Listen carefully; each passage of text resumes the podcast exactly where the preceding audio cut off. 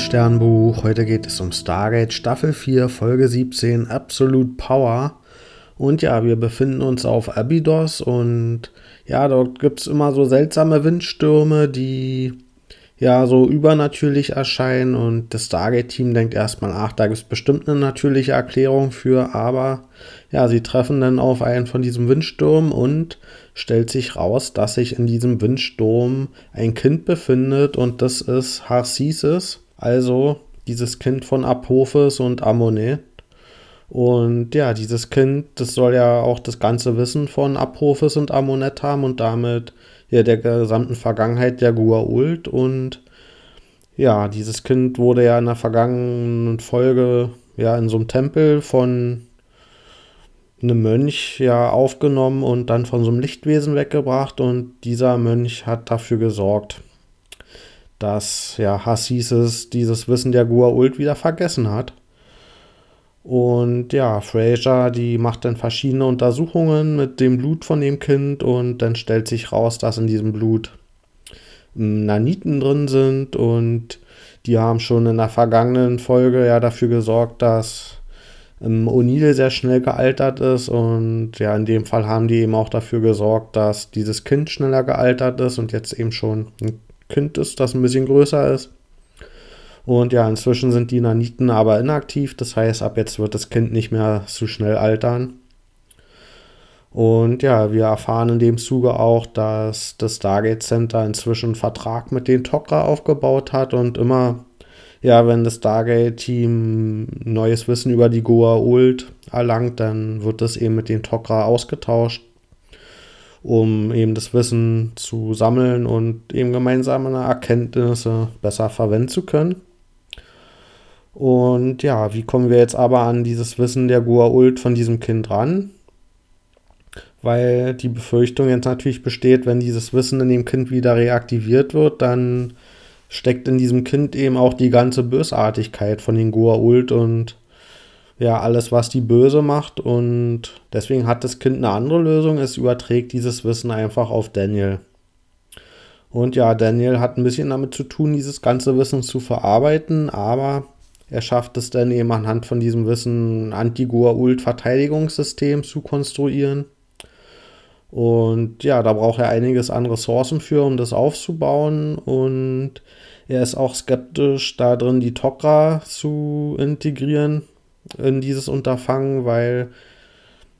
ja, die könnten ja Goa'uld-SpionInnen bei sich mit zwischen haben und auch zum Beispiel von dem von Russland will er keine Hilfe haben. Die könnten ja mit ihrem Stargate-Wissen vielleicht auch mithelfen und außerdem gab es da ja auch mal ein Abkommen, dass das ja, dass die Erkenntnisse vom Stargate mit denen geteilt werden und ja, aber auch da ist er skeptisch. Das heißt,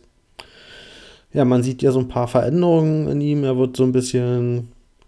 ja, so geheimnistuerisch und es gibt auch andere Veränderungen. Zum Beispiel wird er immer kompromissloser und ja, der tritt immer autoritärer auf und gibt dann Anweisungen und will, dass die Leute das befolgen, was er sagt, weil er eben eh der Schlauste jetzt ist mit dem neuen Wissen von allen.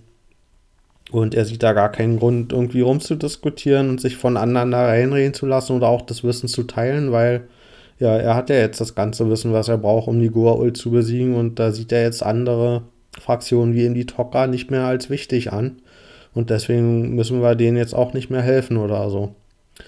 Und an dem Punkt hält ja dann O'Neill den Spiegel vor, weil ja, O'Neill das ja die ganze Zeit wollte, dass er erstens mit den Tok'ra nicht allzu viel anfangen konnte und auch, dass man ein bisschen härter gegen die Goa'uld vorgeht und da auch ein bisschen ja, kompromissloser vorgeht. Und jetzt, wo eben nicht O'Neill dort das Sagen hat, sondern Daniel, jetzt hat O'Neill offenbar direkt ein Problem damit und ja, das sagt dann Daniel auch und da hält er hier O'Neill den Spiegel vor, dass das Verhalten, was O'Neill sonst zeigt, jetzt bei Daniel plötzlich ja, Skepsis bei ihm hervorruft und mh, hm, vielleicht führt es ja dazu, dass O'Neill in Zukunft dann das auch bei sich ein bisschen hinterfragt und wieder ein bisschen friedlicher wird wie der alte O'Neill aus den alten Staffeln. Ja, danach gibt es einen kleinen Zeitsprung und es ist ein ganzes Jahr vergangen. Und ja, hier kann man denn, oder hatte ich Zweifel, passiert das jetzt wirklich, was hier passiert? Und gibt es am Ende nicht wieder einen Zeitsprung oder einen Trick, der das ungeschehen macht? Weil ja, so lange Zeitsprünge sind bisher ungewöhnlich, aber ja, nach dem ein Jahr, da sieht man Daniel, dass er bereits in einer großen Villa wohnt und er hat einen ganzen Stab, die ihm zuarbeiten und ja, wir befinden uns fast am Ende der Entwicklung von diesem ja, Verteidigungssystem und ja, Carter versucht zu ihm gelangen und die hat den Verdacht, dass er dieses Verteidigungssystem nicht wirklich gegen die Goa'uld verwenden will, sondern gegen die Erde richten will. Und da gibt es verschiedene Hinweise zu, zum Beispiel, weil Tialk in der Vergangenheit schon verschwunden ist, ohne dass das aufgeklärt wurde. Und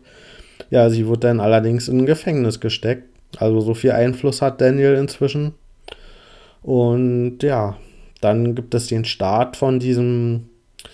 ja, Verteidigungssystem. Das startet mit einer Rakete und wird in den Weltraum geschossen und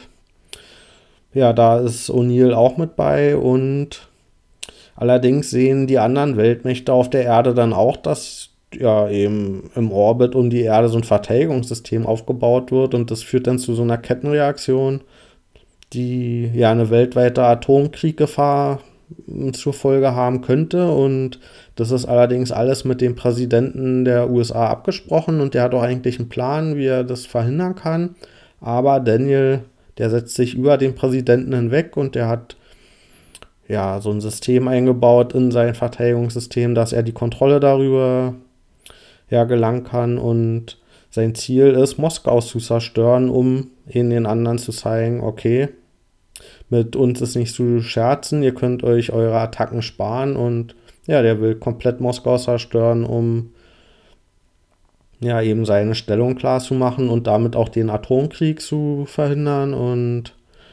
ja, O'Neill will dann an dem Punkt eingreifen und schießt sogar mit einer Waffe auf ihn, aber Daniel hat schon so ein Goa'uld-Schutzschild um sich rum und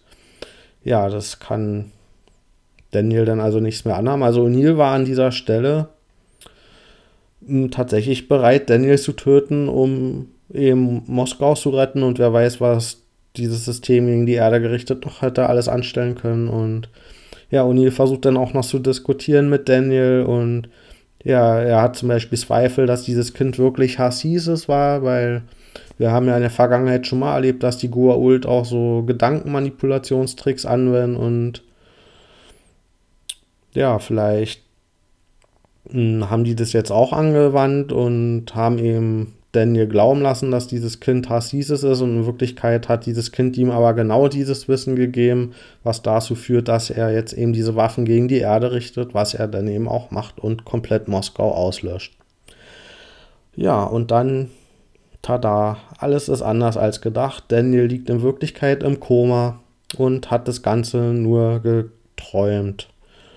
Und ja, die Tok'ra, die haben die gleiche Idee wie O'Neill in diesem Traum und wollen irgendwie überprüfen, ob das Kind wirklich Harcesis ist. Und sie holen wieder ihren Void-Kampftest heraus, mit dem man ja Gua-Ult-Manipulationen ja aufdecken kann. Und es stellt sich raus, dass dieses Kind wirklich Harcesis ist. Aber es hat diesen Traum eben mit Absicht in ja, Daniel sein Gehirn eingepflanzt, damit Daniel lernen kann, dass dieses Goa'uld-Wissen viel zu mächtig ist und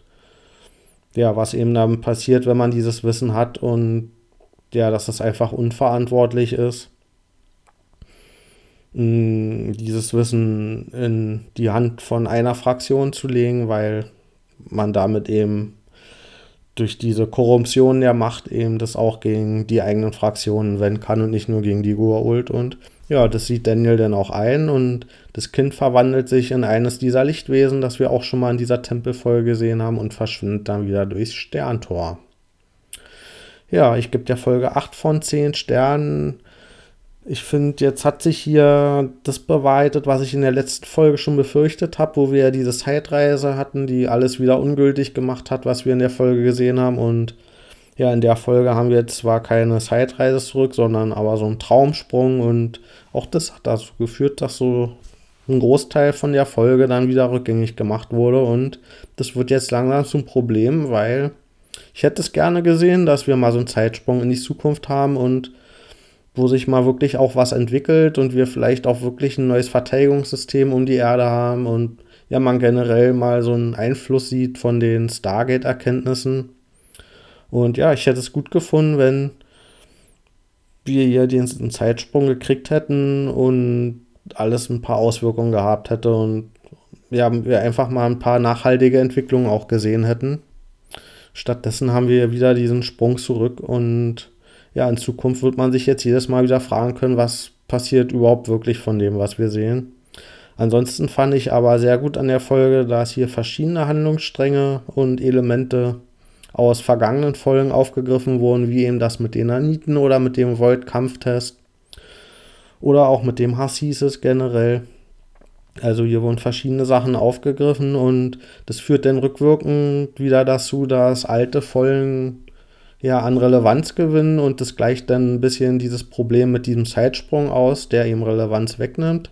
Diese Relevanz kriegt die Folge dann aber wieder ausgeglichen dadurch, dass es ja, Wert auf Details liegt und uns das Zeichen gibt, dass als ZuschauerInnen macht es eben auch Sinn, auf Details zu achten, weil die können jederzeit wieder auftauchen und ausgebaut werden. Und ja, aber der Hauptpunkt von der Folge ist Daniel, der hier eine große Entwicklung macht und ja, man hat das Gefühl, dass der tatsächlich weiser geworden ist und dass die Lehre bei ihm angekommen ist und dass es eine Charakterentwicklung mit ihm macht, die ja auch in den nachfolgenden Folgen dann ja wirklich beibehalten werden kann und ja, das hat mir gefallen daran. Also dann, bis bald.